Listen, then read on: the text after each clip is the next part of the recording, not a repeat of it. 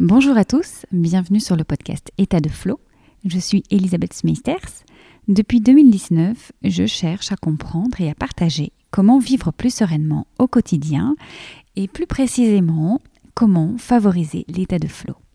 Ce qui m'intéresse finalement, c'est de comprendre comment font les autres et quelles clés ils peuvent me donner. Globalement, on parle d'état de flow quand on se sent bien dans sa vie, une sorte de synonyme d'état de fluidité ressenti, même quand on traverse des challenges. C'est un état psychique, un état de bien-être. Le but n'est pas ici de le définir davantage, puisque tous mes invités ont leur propre définition, et certainement avez-vous également la vôtre, et c'est bien le but de ce podcast, de laisser la porte ouverte. Ici, je reçois des thérapeutes, des experts, des artistes, des entrepreneurs et surtout des humains pour découvrir leurs clés d'accès à l'état de flow dans tous les domaines du quotidien. Pensez à vous abonner à la chaîne pour être averti de la sortie d'un nouvel épisode. Et la nouveauté, c'est une forme de crowdfunding qui vous permet de soutenir la création du podcast en échange d'épisodes et de contenus bonus, également d'accès VIP sur des événements digitaux et présentiels c'est une chance inouïe de pouvoir continuer à créer du contenu et enquêter autour de l'état de flow. Alors, à vous qui choisissez de soutenir le podcast, merci du fond du cœur. Si vous cherchez le lien, il est dans les commentaires du podcast. À présent, let's go, let's flow. Bonne écoute de ce nouvel épisode.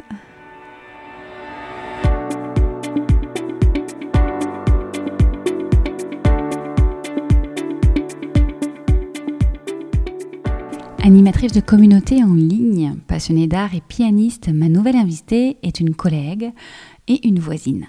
Installée dans le Vexin, vivier d'artistes, l'été 2023, elle y réunit son réseau d'artistes dans une galerie d'art, galerie boutique. Je la reçois ici au micro pour euh, un épisode riche dans lequel nous reprenons de nombreux aspects autour justement de la création de sa galerie, tels que la mise en place, la réflexion de la scénographie, le dialogue des œuvres entre elles. On aborde des questions aussi passionnantes que comment devenir ambassadeur des artistes sans forcément acheter leur création, comment une histoire peut nous y connecter ou encore ce qu'un format d'œuvre peut changer dans la manière dont le public la reçoit.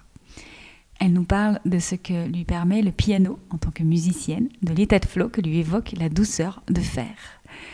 En tant qu'animatrice de communauté en ligne, elle nous partage ses conseils pour parler de ses créations sans faire semblant d'être dans l'état de flow. Et on clôture cet épisode avec une question importante. Doit-on ou non faire un métier passion? Ou peut-on faire un autre métier à côté pour avoir moins de pression? Un épisode qui pourrait finalement se résumer à être une invitation à incarner son histoire, sa marque, son œuvre. Je vous laisse avec ma nouvelle invitée, Mélanie Billot. Bonne écoute.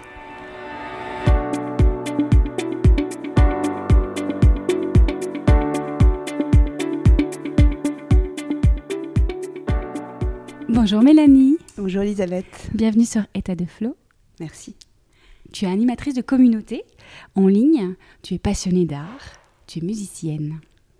Quand tu déménages dans le Vexin il y a plusieurs années, tu rencontres un florilège d'artistes et là ça fait boum dans ton cœur et là tu commences à imaginer comment faire pour les rassembler, pour euh, créer quelque chose pour eux, pour toi aussi, pour ton plaisir certainement du regard.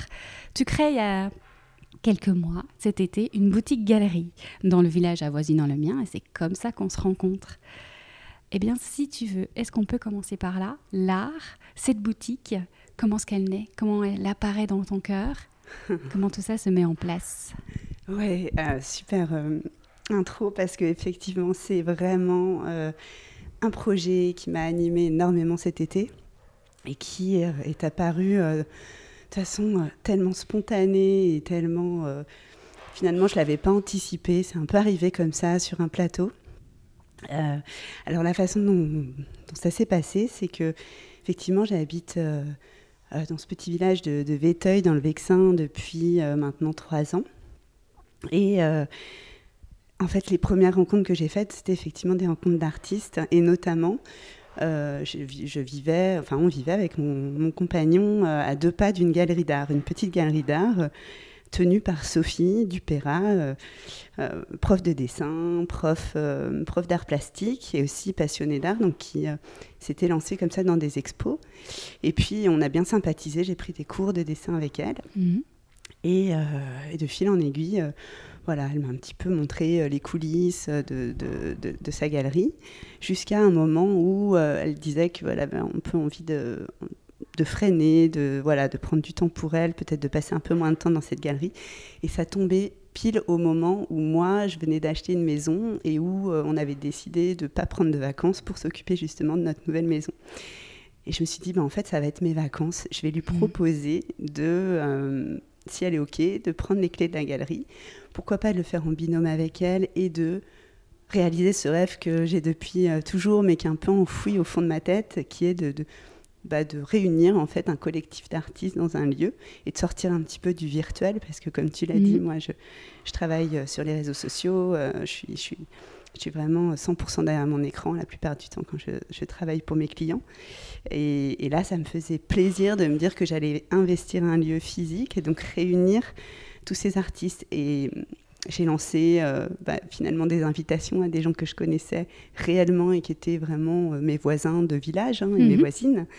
Euh, donc des, artistes locaux que, que j'ai eu le temps de rencontrer depuis, depuis que j'habite ici, qui m'ont tout de suite dit oui. Et puis des gens aussi que j'ai pu rencontrer à travers euh, d'autres étapes, euh, d'autres chapitres de vie. Euh, j'ai vécu en Haute-Savoie, j'ai vécu à Paris. donc toutes ces rencontres qui sont restées et que j'ai pu garder grâce à des, à des liens virtuels pour la plupart, les réseaux sociaux, finalement, bah, m'ont tous dit oui. Donc je me suis retrouvée comme ça à organiser une expo avec 14 artistes.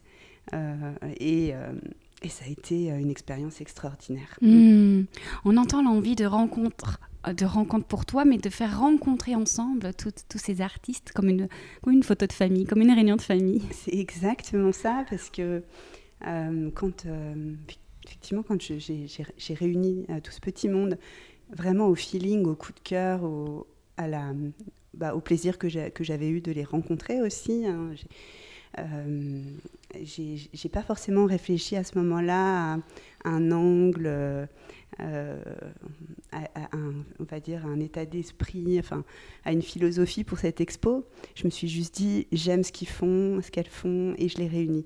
Et après, une fois que je me suis retrouvée effectivement euh, avec toutes ces œuvres, parce que tout le monde m'a envoyé, où je suis allée chercher euh, une sélection d'œuvres de, de, chacun et de chacune, je me suis rendu compte que voilà, là, il fallait que je, je fasse vivre tout ça d'une mhm. façon cohérente, ou en tout cas moi qui me parlais.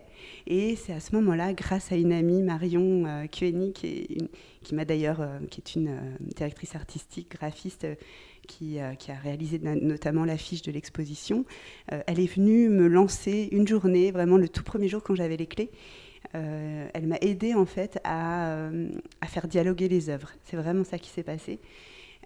Et donc je me suis rendu compte que dans les trois petits espaces de cette galerie qui, euh, fait 50 mètres carrés, hein, c'est vraiment un petit, tu es venu voir, un, petit espace. Finalement, il y a trois, euh, trois petites salles. Et donc, euh, assez naturellement, en me lançant à réunir des œuvres et à les faire dialoguer, je me suis rendu compte que je pouvais créer un espace, on va dire, un peu estival, frais, léger, euh, euh, puisque la galerie s'appelait la galerie de l'été, mhm. enfin, un été à Véteuil, voilà, on l'avait appelé comme ça, un été à Véteuil. Donc voilà, je voulais que ce soit frais, que ce soit euh, léger, joyeux. il y avait un espace très graphique et, et, très coloré. Il y avait un espace un petit peu plus atelier, textile, fait main. Euh, et, mais qui, s'est un petit peu imposé à moi aussi parce que certaines euh, créations allaient bien les unes avec les autres là. Et puis encore un troisième espace qui était presque plus engagé avec des messages, avec euh, un positionnement, un regard, un peu d'humour, voilà, avec vraiment, des, on va dire, des, œuvres à message. Et là, pareil, je me suis amusée comme ça à créer différents espaces et je me suis rendu compte que euh, bah, ça, tout ça avait une cohérence en fait, mhm. euh, alors que j'avais pas du tout pensé à ça au départ. Oui, parce que les œuvres sont arrivées dans tes mains. C'est pas vraiment toi qui les as choisies, on te les a proposées, même si certainement tu dis oui à l'une ou à l'autre. Mais après, quand on se retrouve avec bah, toute cette boîte à outils, qu'est-ce qu'on en fait, quelle histoire on raconte, parce que finalement c'est ça, il fallait que ce soit aussi cohérent avec un été à Véteuil, cette affiche magnifique qui a été réalisée dans cette euh, idée-là, ce message-là. Et tu arrives et tu te dis, bah, en fait, je n'ai jamais tenu une galerie, je n'ai jamais tenu une boutique. Comment est-ce que je vais faire pour faire rentrer les gens? Tu changes alors euh, tous les jours un petit peu euh, la place aussi euh, de ces œuvres? Vraiment, tu parlais du mot dialoguer. Il y a ça aussi. Il y a, bah, en fait, on les fait changer de place pour qu'elles dialoguent autrement et voir si la conversation n'est pas encore meilleure. Exactement. C'est ça, en fait me suis euh, prise au jeu euh, quasi chaque jour. Donc la galerie était ouverte du jeudi au dimanche pendant tout l'été, euh, de mi-juillet à fin août. Et donc tous les jours d'ouverture, je commençais par me dire ah tiens j'avais pas vu mais telle affiche va hyper bien à côté de telle œuvre. Soit de façon très visuelle esthétique soit au contraire enfin pas au contraire mais soit les, messages ce que ça m'évoque en tout cas ça me semble être dans le même univers. Et, donc je me suis aussi rendu compte que les personnes les visiteurs qui venaient à l'expo parfois passaient à côté complètement de certains artistes. euh, et, euh, et, en fait, j'ai compris que euh, il y avait vraiment, fallait les guider aussi d'une mhm. certaine façon, et que certains artistes n'étaient pas forcément au bon endroit par rapport à, à la scénographie, parce que finalement c'est ça le, travail, euh, c'est la scénographie. J'ai mis un mot dessus grâce à mes amis qui sont vraiment dans le, dans le milieu, mais moi j'apprenais en faisant, donc je me suis rendu compte qu'effectivement il y avait tout ce travail de, de, de, euh, de mener d'une pièce à l'autre et, et d'emmener le regard pour, euh, euh, pour, bah, pour les guider. Mhm. Et, et, en fait, parfois, en changeant certains artistes d'espace, ou en tout cas en les mettant à côté d'autres, les gens s'arrêtaient un petit peu plus sur leur création. Et subitement, elle était peut-être vendue, quelqu'un s'en emparait, alors qu'à l'avant, elle était peut-être plus cachée et pas vue, pas regardée. C'est incroyable. Et je pense qu'on fonctionne beaucoup comme ça sur, euh, sur tout, sur euh, tout ce qui nous arrive, même les personnes. On pourrait mettre deux personnes ensemble, euh, qui ça ne fonctionnerait pas, et il n'y aurait pas d'intérêt, il n'y aurait pas d'interaction. Et même personne placée à côté d'une autre, subitement la conversation s'enflamme et devient passionnante. Ouais, il y a vraiment effectivement quelque chose d'un peu magique dans tout ça. Et, et en fait, il y a parfois ce boulot d'un peu d'intermédiaire ou de euh, ouais, d'avoir conscience que on peut guider euh, d'une certaine façon. Euh, ça permet. En fait, il y a des choses qui se font assez spontanément dans la vie, mais parfois on peut aussi mettre son grain de sel pour que mm. ça se passe mieux ou que, que cette magie opère un peu plus, quoi. Ouais. J'ai envie de rebondir.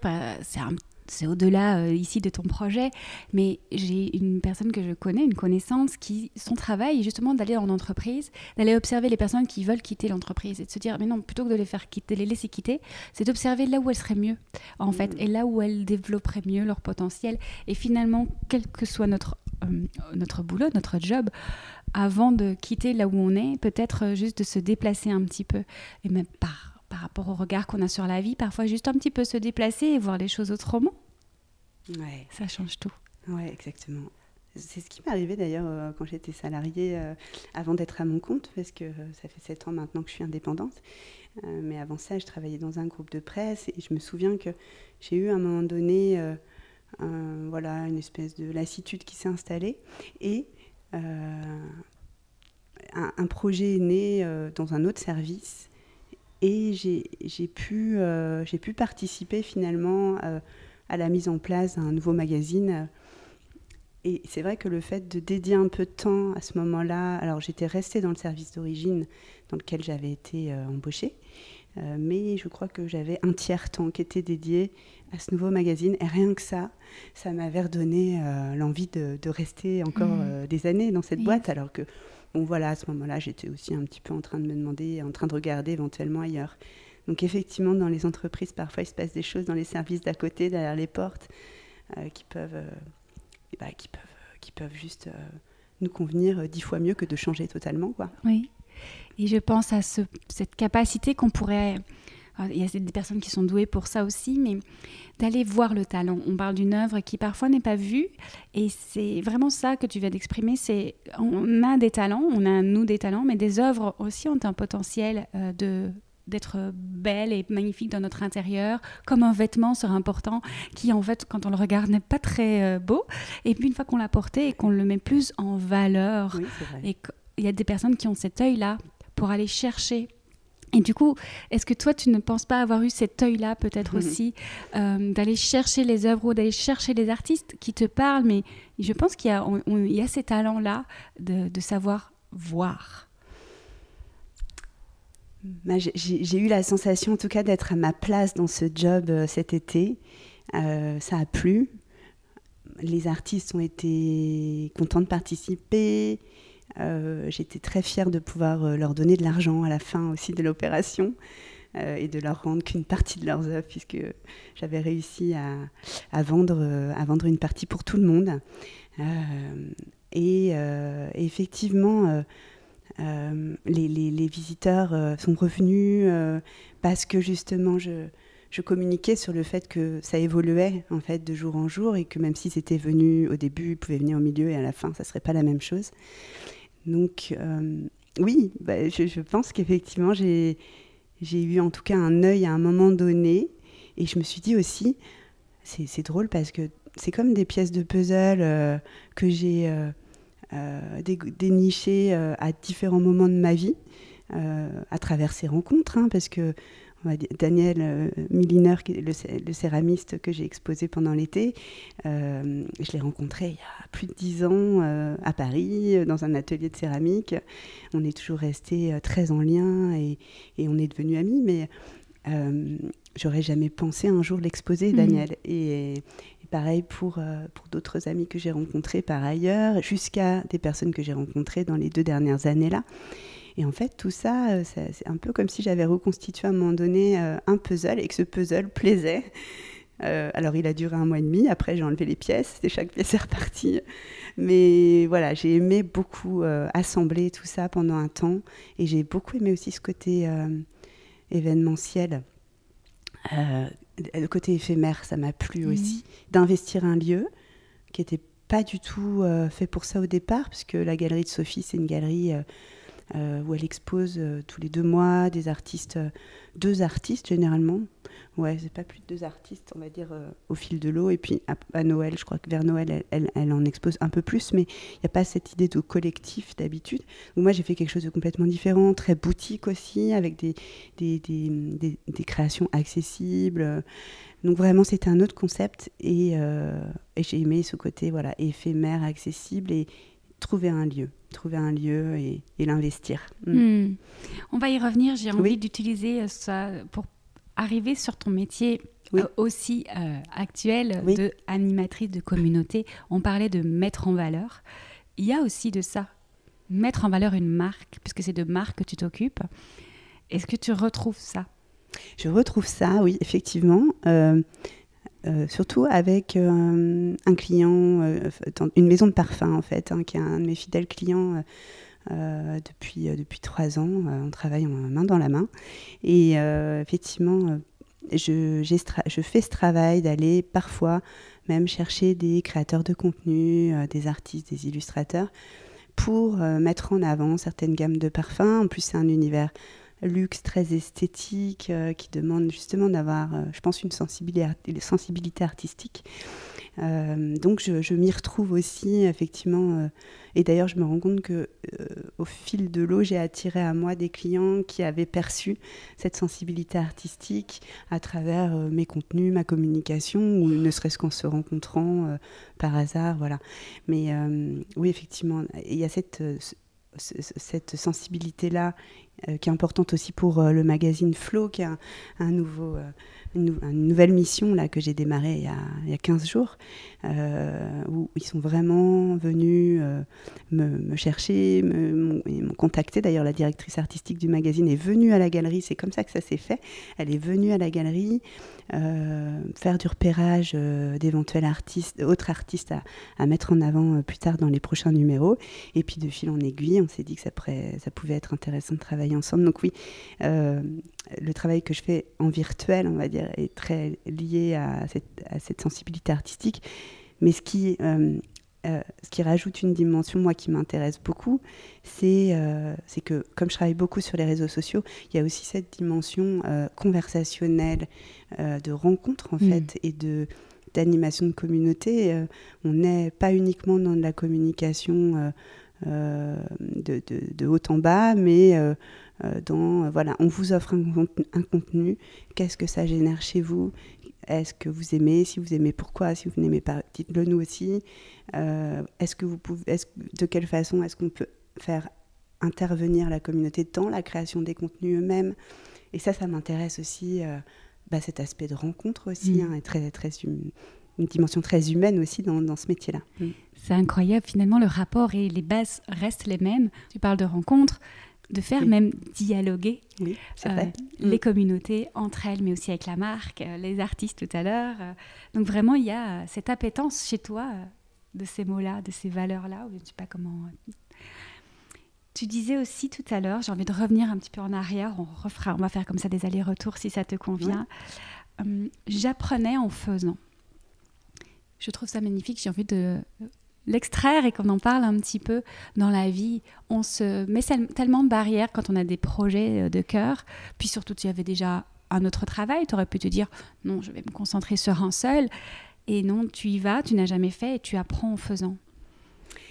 Alors c'est vrai que ça, c'est quelque chose qui me caractérise et que mes amis m'ont souvent dit. Hein, c'est que je... Euh, en fait, j'ai pas tellement peur quand je me lance dans quelque chose qui me fait plaisir parce que je sais que je vais apprendre et que euh, même si c'est un peu risqué euh, et que même si je peux me mettre un petit peu euh, dans l'inconfort ou dans le déséquilibre, je me fais assez confiance sur le fait que je vais rebondir et que je vais apprendre quelque chose. Donc, c'est vrai que cette galerie, elle est arrivée à un moment où j'avais du travail, mais où je pouvais me permettre, c'était l'été, je sais que c'est un moment aussi où, où je peux... Euh, explorer euh, aussi. Explorer, exactement. Et puis j'ai prévenu mes clients que j'allais faire ça et euh, qu'ils ne soient pas étonnés non plus de voir passer sur mon compte pro des contenus qui n'avaient rien à voir avec ce que je fais d'habitude. Et donc, et d'ailleurs, Nicolas la maison de parfum m'a dit non mais au contraire c'est très bien j'adore le fait que vous ayez plusieurs casquettes donc ça nourrit l'un l'autre sûrement aussi oui exactement je pense qu'il voyait ça aussi comme voilà en tout cas, s'il si, si, apprécie bosser avec moi, je pense que c'est aussi parce que je me nourris d'autres choses que uniquement du virtuel. Donc, euh, donc tout ça, bon, j'étais voilà, j'étais quand même dans un certain cadre qui faisait que je m'étais autorisée à le faire et j'avais balisé les choses pour que je puisse le faire le, plus sereinement possible. Maintenant, euh, c'est vrai que euh, j'ai appris, j'ai vraiment beaucoup appris parce que je me suis rendu compte que justement, réunir des œuvres, tout ce travail de dialogue entre les œuvres, je ne l'avais pas anticipé. C'est quelque chose qui me plaisait énormément, mais par contre, qui prenait aussi énormément de temps. Et puis, euh, voilà, j'ai fait, euh, fait certaines erreurs. Euh, je ne sais pas si j'appellerais ça vraiment erreur, mais en tout cas. Des tentatives qui n'ont pas tentatives, fonctionné. voilà euh, c'est surtout sur le temps passé, en fait. Tant que je ne l'avais pas fait, je ne pouvais pas me rendre compte de mhm. le temps que prenaient certaines actions. Euh, il y a aussi toute une partie comptabilité, euh, suivi du, des ventes, suivi, voilà, pour pouvoir payer les artistes à la fin, savoir ce qui, voilà, comment, comment gérer tout ça, comment faire en sorte aussi au niveau administratif que ça rentre bien dans mon activité, pour que ce soit fait dans les règles de l'art. Donc, donc, voilà. Mais effectivement, moi j'ai toujours, c'est très, enfin, c'est aussi, je pense, pour ça que le, travailler sur le digital me plaît aussi, apprendre en, en faisant, c'est que j'ai commencé à travailler, moi j'ai 44 ans, donc euh, euh, j'avais euh, allez, 25 ans quand j'ai commencé à travailler sur, sur Internet, et c'était un moment, 2000, allez, 2005 peut-être, ouais. c'était un moment où tout se créait sur mmh, Internet. Tout s'inventait. Tout s'inventait. Euh, on avait des utopies, on avait des, idéaux, on était beaucoup dans cette idée de partage, de discussion gratuite dans des forums. Moi, j'ai commencé vraiment sur euh, des forums de discussion, euh, à faire mon travail de, community management, vraiment sur C'est l'ancien réseaux sociaux, les enfin, réseaux, sociaux. Exactement, les débuts des réseaux sociaux. Facebook, etc., n'existaient pas encore. Donc moi, je les ai vus arriver alors que j'étais déjà embauchée dans des services multimédia, comme ça mmh. s'appelait à l'époque. Euh, et, et, donc j'ai appris aussi mon travail en, le faisant. J'ai compris comment fonctionnait euh, justement euh, l'animation de groupe, l'animation de communauté virtuelle en interagissant avec les utilisateurs. Et puis je me suis, voilà, j'ai côté, ce côté très à la fois conseil, enfin, c'est un métier qui est vraiment à la croisée des chemins entre euh, de l'éditorial, de la création de contenu, du marketing, parce qu'on fait aussi beaucoup de promotion euh, de services, de produits, euh, de relations clients. Les gens viennent sur les réseaux aussi pour dire j'ai acheté tel produit, il me convient ou il ne me convient pas. Mais voilà, il y, a aussi beaucoup de, services clients derrière tout ça. Donc, j'ai toujours été à un poste comme ça, un peu à la croisée des chemins, à aller, à aller chercher les infos pour répondre aux communautés auprès de mes collègues qui étaient dans différents services. Donc ça me demandait un petit travail d'enquête. Ça me plaisait beaucoup pour ça. Et puis surtout, ben voilà, j'avais l'impression que c'est un métier où on est utile parce que ben, quand on donne une information, quelqu'un qui a fait la démarche d'aller poser une question sur un réseau mmh. euh, et qui a sa réponse tout de suite, on a tout de suite un merci, une gratitude euh, immédiate. Donc, mais j'ai appris tout ça voilà, en, le, en le faisant et je me rends compte, ça fait 20 ans que je fais ce travail, que les choses n'ont pas vraiment changé. C'est-à-dire que les, les fondamentaux, euh, le besoin de reconnaissance, le besoin d'être euh, d'être entendu, le besoin de participer à quelque chose de plus grand, quand on, on est abonné à une communauté, quand on suit une communauté, on a envie d'y participer de près ou de loin. Tout ça, que ce soit Facebook, Twitter, Instagram, euh, Behance, les forums à l'ancienne, c'est les mêmes mécanismes en fait. Mmh. Donc, Participer au collectif, ouais. Euh, rejoindre un groupe. Ouais. Oui. Rejoindre un groupe, euh, participer à quelque chose de plus. Ouais, c'est ça, euh, mettre sa pierre à l'édifice, de mm. près ou de loin. Hein, des gens qui sont. Il y a différents niveaux d'engagement, on appelle ça l'engagement sur les réseaux sociaux, mais il y a différents niveaux d'engagement. Et quand on a capté ça et qu'on arrive à comprendre euh, bah, finalement, euh, quel type d'utilisateur constitue le socle le plus engagé. Euh, on peut ben, les identifier et les, et les embarquer avec nous pour créer une dynamique plus forte et embarquer après les cercles un peu moins engagés, mais qui ont aussi des choses à dire, qui ont aussi des, une envie de participer à leur façon. Donc mmh. tout ça, c'est voilà, c'est un travail passionnant et quel que soit le secteur, moi, je me, je me rends compte que c'est toujours un petit peu quand même les mêmes mécanismes qui sont à l'œuvre. J'ai travaillé sept ans pour l'UCPA, qui est une, euh, une, entreprise de voyage, euh, une, une association euh, de, de voyage sportif, au moment où justement tout était à construire en termes d'interactivité, site e-commerce, etc. C'était vraiment les prémices. Mhm. et c'était une communauté très engagée, des gens qui, qui, qui adhéraient complètement aux valeurs. Enfin, j'ai vraiment adoré apprendre mon métier là-bas. Et ensuite, j'ai j'ai beaucoup travaillé dans les médias et des groupes de presse, et je me suis rendu compte que peu importe les thématiques, finalement, c'était toujours un peu les mêmes, euh, les mêmes ressorts. Ouais. Et j'ai même envie de dire que dans ta galerie, dans ta boutique, tu as trouvé certainement ça, et certainement que les clients viennent aussi participer à l'œuvre, au travail de l'artiste en le soutenant. Souvent, il y a des achats pour soutenir un artiste Bien sûr, on aime et on, va l'utiliser, on, va le, mettre chez nous, mais il y a une rencontre aussi à ce niveau-là. Exactement, ouais, ouais, c'est vrai que j'avais pas, j'avais pas fait le lien avec, euh, avec ces ressorts-là pour la galerie, pour cette expérience très terrain, mais finalement, je m'aperçois que, on va dire, les meilleurs ambassadeurs euh, de cette communauté d'artistes, c'était euh, les voisins tout proches, euh, les voisins de la galerie. certains ont même utilisé les petits flyers qu'on avait distribués dans les boîtes aux lettres pour les mettre sur leur fenêtre en mettant une flèche à 30 secondes sur votre droite, galerie. donc j'ai été, enfin, on a été soutenu en fait par les habitants du village. Euh, par les commerçants du village. Et en fait, ce petit noyau dur très local a fait que ça a marché, en fait, a fait que ça a rayonné, a fait que les gens, euh, même les, touristes qui venaient prendre une glace chez le glacier de Véteuil, euh, venaient ensuite à la galerie parce que bah, ils avaient dit un petit mot ou que les flyers étaient là et qu'ils leur ont proposé d'en prendre. Et c'est vrai que je me suis sentie tellement soutenue dans cette aventure, autant par les, voilà, les habitants, mais aussi par les artistes eux-mêmes qui, sur les réseaux sociaux, ont joué le mmh. jeu aussi, euh, de mettre en avant cette galerie, de dire régulièrement euh, retrouver euh, une sélection de mes créations à la galerie de Mélanie. Et, voilà, ça a été vraiment une dynamique collective qui mm. s'est mise en place de façon tellement spontanée. En plus, j'aurais voulu le créer, faire une stratégie pour que ça aboutisse comme ça. Je pense que j'aurais pas réussi à le faire. Oui. C'est, ça s'est vraiment fait d'une façon organique, totalement organique. Mm. Incroyable. Et hum, par rapport euh, aux artistes, je trouve que souvent, jusqu'à présent, jusqu'à t'écouter en réalité, je pense, je ne comprenais pas forcément ce, euh, cette phrase comment vous pouvez me soutenir en achetant mes créations? Mais si la création ne me plaît pas, en tout cas en digital, quand je ne connais pas effectivement l'artiste, quand j'ai pas eu accès totalement à lui, ben je ne vais pas forcément acheter. Même si j'ai bien envie de le soutenir d'une autre façon, hein, c'est pas le problème. Mais je ne vois pas acheter son œuvre. Après, il y a des kiss kiss bong bong, il y a plein de choses qui se développent dans ce sens justement où on est beaucoup beaucoup sur le soutien. Mais maintenant que tu m'apportes cette information, ce regard-là, et je me dis mais si en réalité on, on est ceux qui peuvent l'accompagner, non pas évidemment pour vider son stock et lui faire euh, son salaire au bout du mois, c'est pas l'objectif, mais pour aussi conserver son enthousiasme. Ça c'est très important aussi. Complètement, ouais.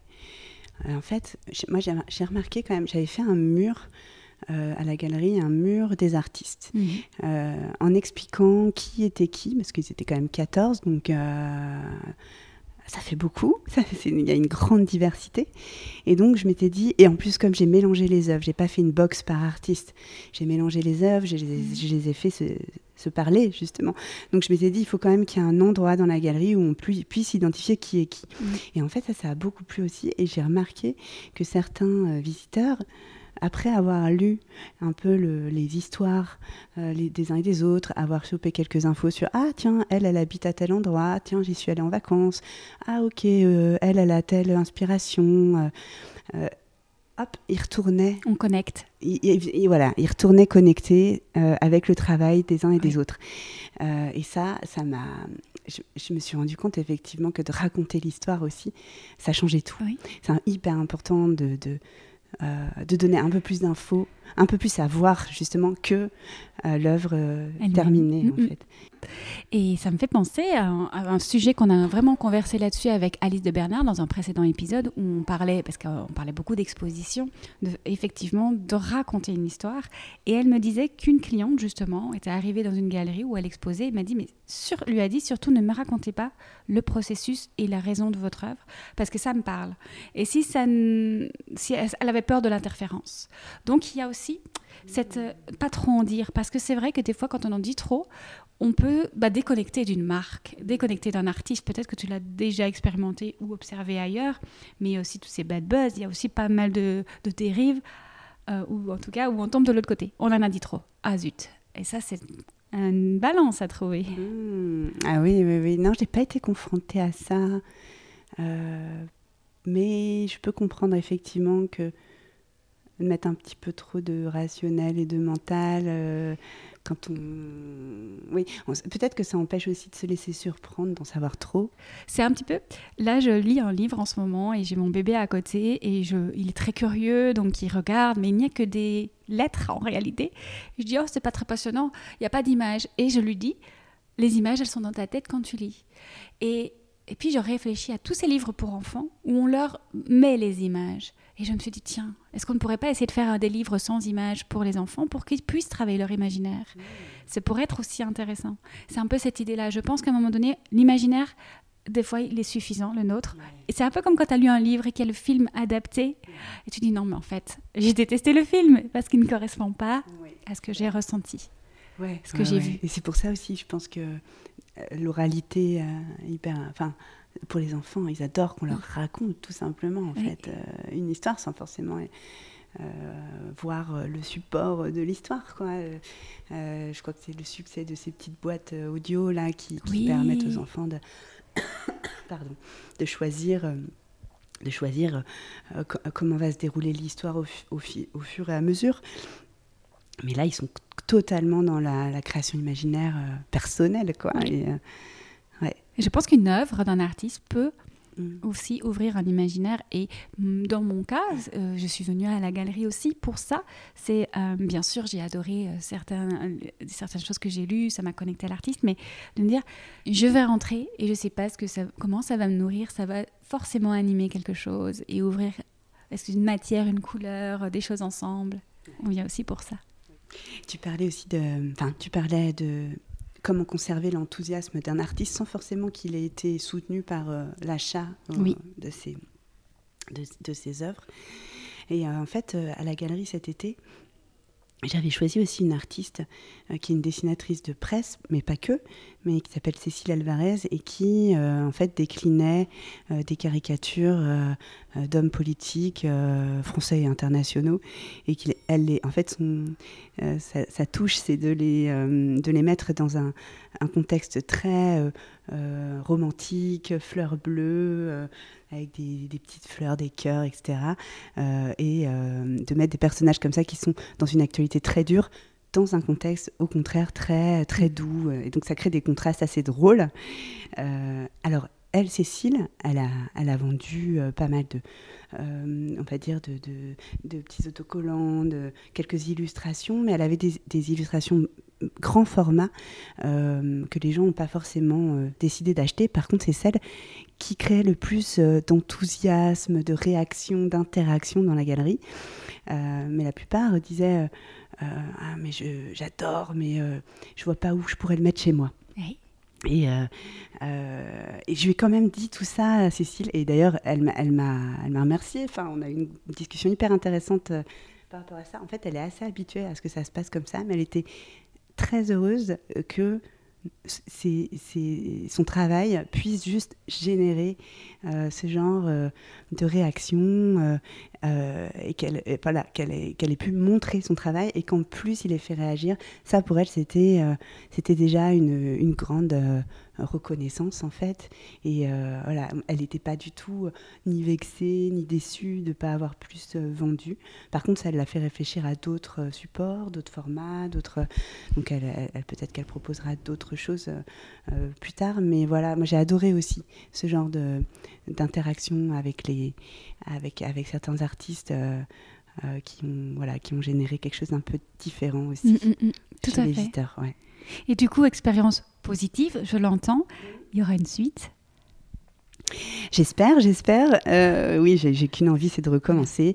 Je t'avoue que j'étais quand même fatiguée à la mhm. fin de l'été, euh, surtout que j'ai réenchaîné sur ma rentrée juste derrière euh, et que là j'ai besoin de, temps, je pense, pour que ça infuse, que le bilan de cette galerie soit vraiment bien clair pour moi pour la prochaine édition. Ce qui est sûr, c'est que j'ai envie de recommencer dans un nouveau lieu. Euh, avec de nouveaux artistes et de, faire ça toujours à la fois très ancré en local et aussi euh, avec des personnes que, euh, voilà, que je suis par ailleurs. Pourquoi pas même aussi des gens que je peux suivre à l'international. les réseaux sociaux voilà, permettent ça, c'est illimité géographiquement. Donc essayer de, continuer à faire un mix comme ça. Et puis, et puis peut-être sur une période plus courte aussi. Mhm. Là, pour le coup, maintenant, je peux rentrer dans un truc un peu plus stratégique, maintenant que j'ai fait une expérience euh, complètement spontanée.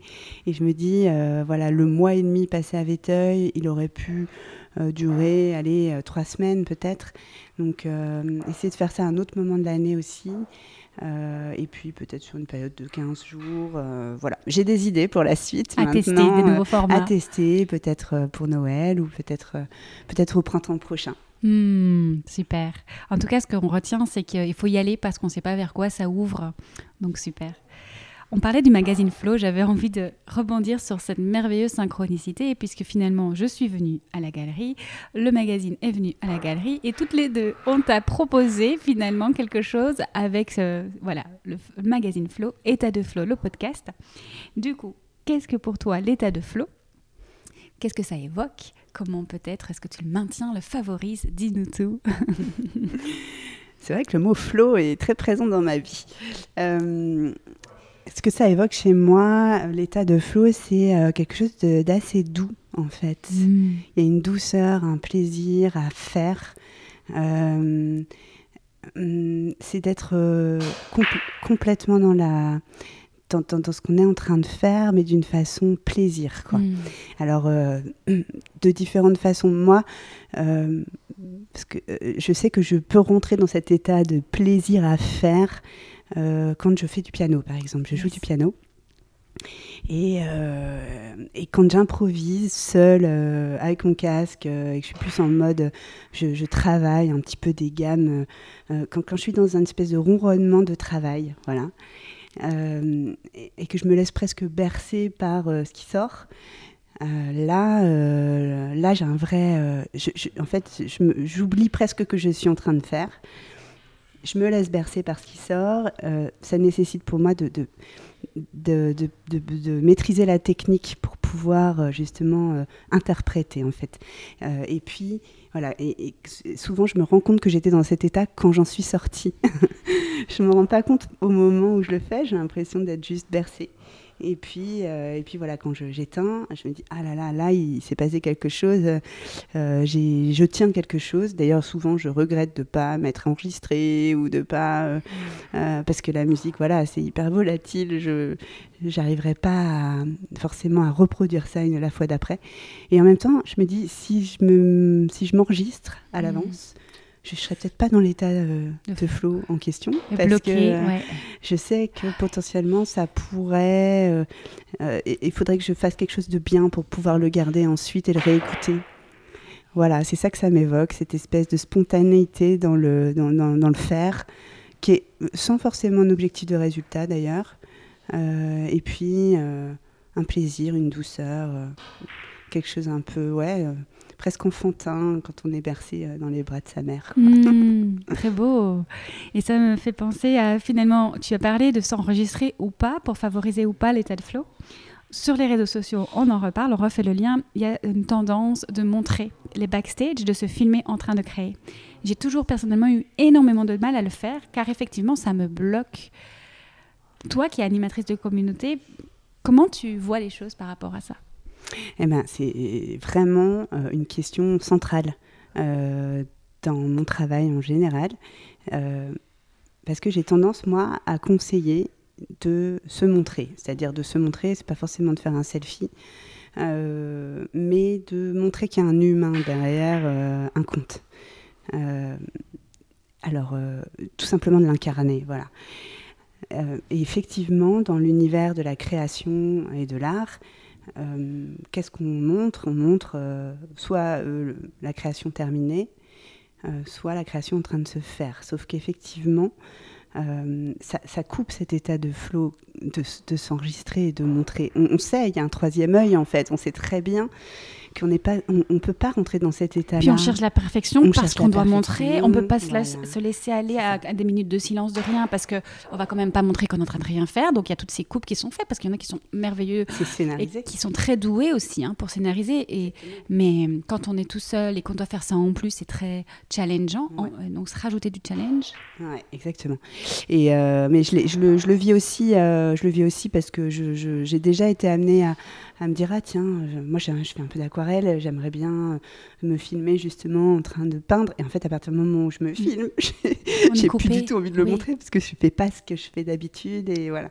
Euh, donc, ce que je peux conseiller, c'est euh, oui, on est friand quand même de techniques, de coulisses. Quand on suit un artiste sur euh, un réseau, on a envie de savoir, euh, de connaître un petit peu plus son univers, euh, ne serait-ce que, je sais pas, ça peut être son, son, environnement de travail, pas forcément ses étapes de création, mais son environnement de travail dans lequel ben, cet artiste baigne finalement. Euh, euh, c'est ça qu'on a envie, je pense, de, connaître. Sinon, on irait sur son site internet vitrine et euh, on n'aurait aucun intérêt à le suivre forcément sur un réseau. En fait, sur le réseau, c'est un peu l'assurance d'avoir un peu plus d'infos sur sur voilà les coulisses. Et et c'est aussi d'être hyper honnête vis-à-vis de la communauté en disant, bah voilà, je vais vous faire une petite vidéo. C'est pas Enfin, en gros, euh, j'ai travaillé une technique pour vous la montrer. Euh, un peu comme en cours de dessin. Euh, j'ai eu un, prof de carnet de voyage. Il, préparait ses cours. en, enfin, il arrivait en cours en nous disant je vais dessiner devant vous et vous montrer mes techniques, comme ça vous pourrez les reproduire. Mais on ne montre pas de A à Z hein, pour atteindre un résultat, Pas on de montre A à une Z, technique. une technique, un geste. Et en Hmm. fait, on était absorbé par sa technique et on savait très bien qu'il n'était pas en train de faire ça pour ensuite l'exposer ou ensuite euh, en faire un travail, euh, un travail à montrer au monde entier. Il était là pour nous montrer à nous, ses élèves, à ce moment-là, comment euh, faire un lavis ou comment, bref, dessiner. Et, hum, et donc là, ça avait un vrai intérêt et, et ça avait une utilité euh, immédiate. Et je pense que sur les réseaux, euh, il faut être clair en fait. Il faut pas faire semblant d'être dans un état de flow alors qu'on ne l'est pas. Parce que ça se sent, ça se voit, ça se. Faut pas faire, faut pas faire croire à la communauté que on, on partage des choses qui sont ultra naturelles alors que on a mis trois heures à créer sa vidéo et voilà. Donc je pense qu'en fait c'est juste une question de positionnement et de clarté. La cohérence peut aussi euh, ne- enfin, se voir ou ne pas se voir, justement, et on en reparle de ça, de ce mot cohérence. Je pense qu'on a, intérêt à être cohérent. On a intérêt à être cohérent, ouais, et à être euh, sincère. Mm. Et je note aussi ce que tu disais, euh, c'est de montrer euh, les coulisses, donner des informations sur les coulisses. On en revient à ce qu'on disait par rapport à la galerie ou raconter une histoire, c'est de d'incarner, c'est de faire rentrer les personnes, les- le public, l'audience, euh, nos fans, voilà, dans notre univers. Un petit peu comme si on ouvrait la porte de l'atelier. Exact. Mm. Et donc on parlait de musique. Oui. Qu'est-ce que ça t'apporte à toi, euh, à côté de tous ces beaux projets euh, que tu as euh, C'est pour toi la musique, c'est quoi? À part l'état de flow que tu vis dans, dans ton quotidien, mais quand tu joues avec des amis dans un bar, tu viens à te montrer toi aussi.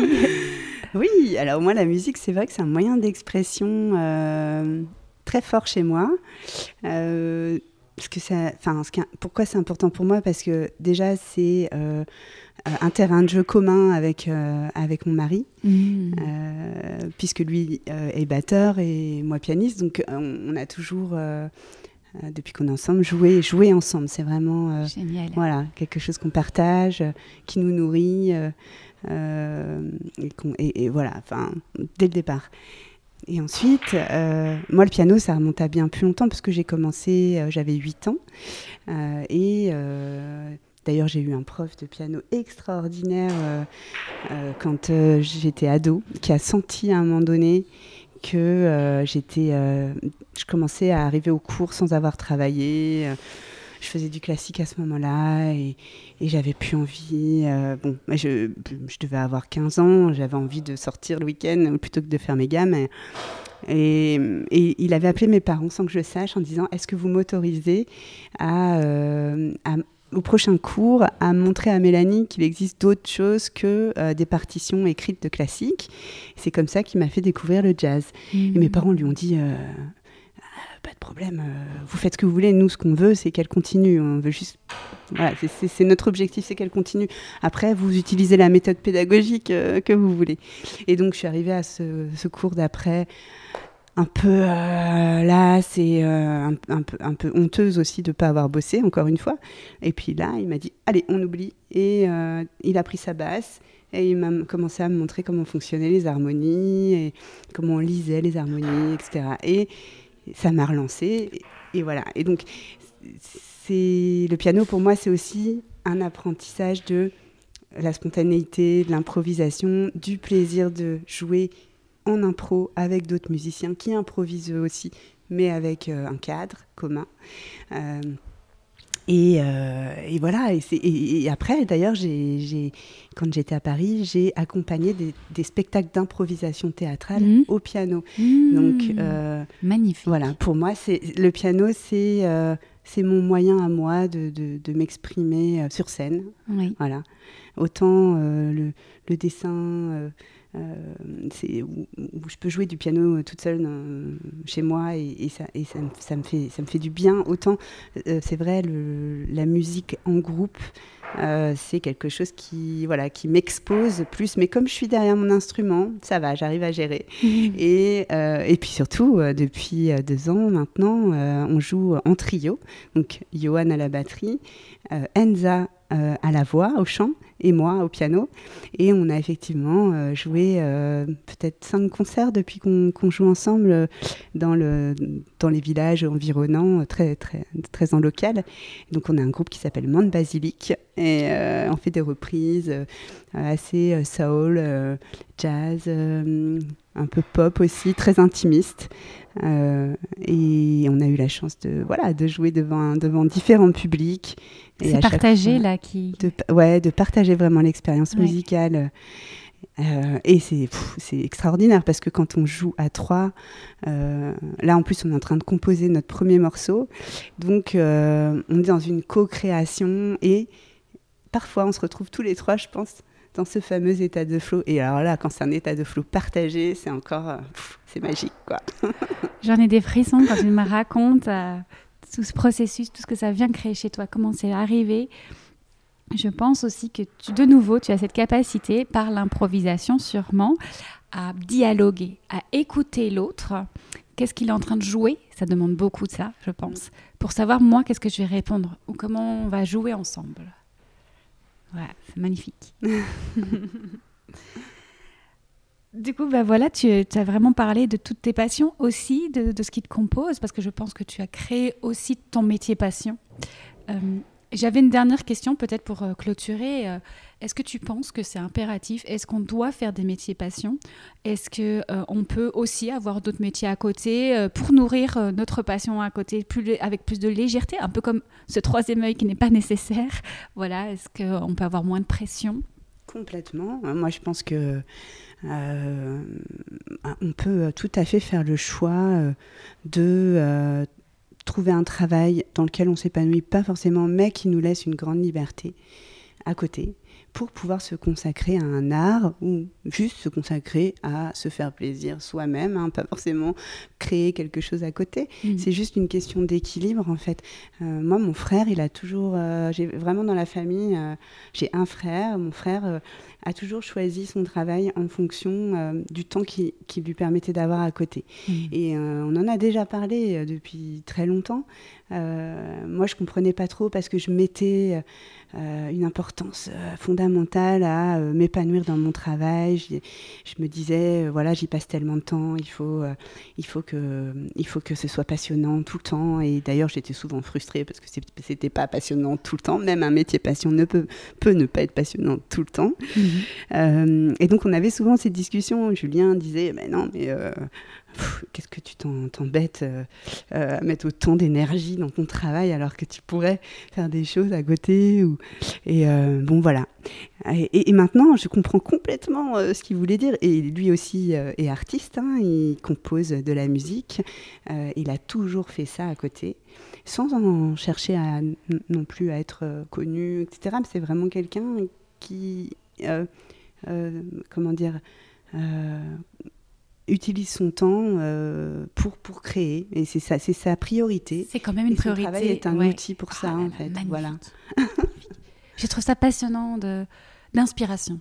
Vraiment, euh, je pense exactement comme tu dis, on met énormément d'énergie à rendre passionnant et à trouver l'état de flow tout le temps dans son travail passion. Comme si, ah oui, mais c'est c'est ma passion, donc c'est censé m'amuser tout le temps. Et en plus, on le cherche en plus. C'est un peu comme avoir un enfant. Je veux un enfant, j'ai voulu un enfant, donc je dois euh, aimer ce, être mère à temps plein, etc. etc. Mais non, pourquoi est-ce qu'on met autant d'énergie là-dedans alors qu'on pourrait effectivement avoir un travail qui nous plaît un peu moins, qu'on fait très bien, qui nous donne de l'argent et du temps pour s'éclater à côté? Exactement. Beau, business model, je trouve. Très beau business model, mais oui. Et, même si moi aujourd'hui je suis très euh, contente d'avoir trouvé l'équilibre, euh, j'ai toujours conscience que cet équilibre est hyper fragile et qu'il suffit que, par exemple, j'ai un client euh, qui me dise bon, ben, on arrête là parce que j'ai pas forcément le budget pour l'année prochaine, pour que, ben ouais, non. Ça bouge ton équilibre? Ouais, que, que, tout, que tout se se casse et que euh, je sois obligée de trouver un autre modèle. Donc, euh, et cet autre modèle, il pourrait être ça, hein. il pourrait être de me dire, bon, ben, je prends un mi-temps, euh, pas loin de chez moi, et puis qui me permette de continuer à créer voilà, c'est quand même important pour moi de continuer à créer. Donc ça, ça restera, je pense, dans ma vie. Mais par contre, le, travail qui me permet d'obtenir une rémunération, ça, ça pourrait évoluer, je pense. Je trouve ça magnifique. Vraiment, en plus, aujourd'hui, avec les artistes, les artistes ont parfois voilà, cette envie de peindre, mais ils n'ont pas assez de temps. Ben, comment on peut dégager du temps? Euh, Est-ce que je peux exposer? Mais oui, on peut exposer sans objectif de vendre. Euh, tout à fait, on peut montrer juste. Et puis si un jour on vend, mais magnifique. En fait, c'est d'aller s'autoriser à ressentir euh, du plaisir, de la joie dans ce qu'on fait, et à un autre espace où peut-être on en ressent moins. Et même quand on crée une entreprise, on peut avoir cette réalité entrepreneuriale, c'est-à-dire on doit rentrer de l'argent pour vivre, donc avoir des projets qui font rentrer de l'argent, et à côté dans la même entreprise d'avoir des, projets passion qui sont peut-être plus ou bénévoles ou euh, qui, sont, qui sont des tarifs euh, moins, moins élevés parce que c'est juste passionnant et qu'on ne veut pas les louper en fait. Il y a une pression aujourd'hui dans l'entreprise, dont on voit bien dans, tout ce qui est coach, entreprise, etc., à rentrer de l'argent, rentrer de l'argent. Mais non, il y a peut-être une partie qui rentre de l'argent et l'autre sur laquelle on s'éclate. Exactement, et ça me fait penser à une expérience euh, que j'ai vécue euh, euh, en début d'année 2023, où je suis intervenue auprès de, jeunes, de collèges, sur des sujets d'éducation aux médias. Et en fait, à ce moment-là, je me suis dit, OK, là, je vais travailler dans un mode associatif. Euh, donc, je ne vais pas euh, me faire un tarif euh, comme voilà, je, je, propose à, des marques. en revanche, presque les marques pour lesquelles je travaille, je les verrais presque presque comme des sponsors de, de, cette, de cette, activité. En fait, ils me permettent à moi, en tout cas, de euh, proposer euh, des actions euh, qui n'étaient pas du bénévolat, mais en tout cas plus engagées, où je vais passer plus de temps pour, pour, des choses qui me tiennent à cœur aussi, socialement. Et, et voilà, et, en fait, à l'intérieur de mon activité professionnelle, je, je, trouve, je trouve parfois cette, tu vois, cette, cette imbrication-là. Et ça me va bien, et je pense que ça va bien à mes clients aussi. Enfin, mmh. Et, je me sens pas obligée de leur cacher que je fais aussi des choses euh, à côté qui sont pas forcément euh, de l'ordre d'un travail sur une marque nationale à chaque fois. Euh, on, voilà, on a tous plein de facettes en fait, et c'est juste bah, de les éclairer d'éclairer celle qu'on veut euh, au, bon timing et puis, euh, et puis d'être transparent le plus possible sur le fait qu'on a ces, plus, ces différentes facettes. Ce sont les réseaux sociaux.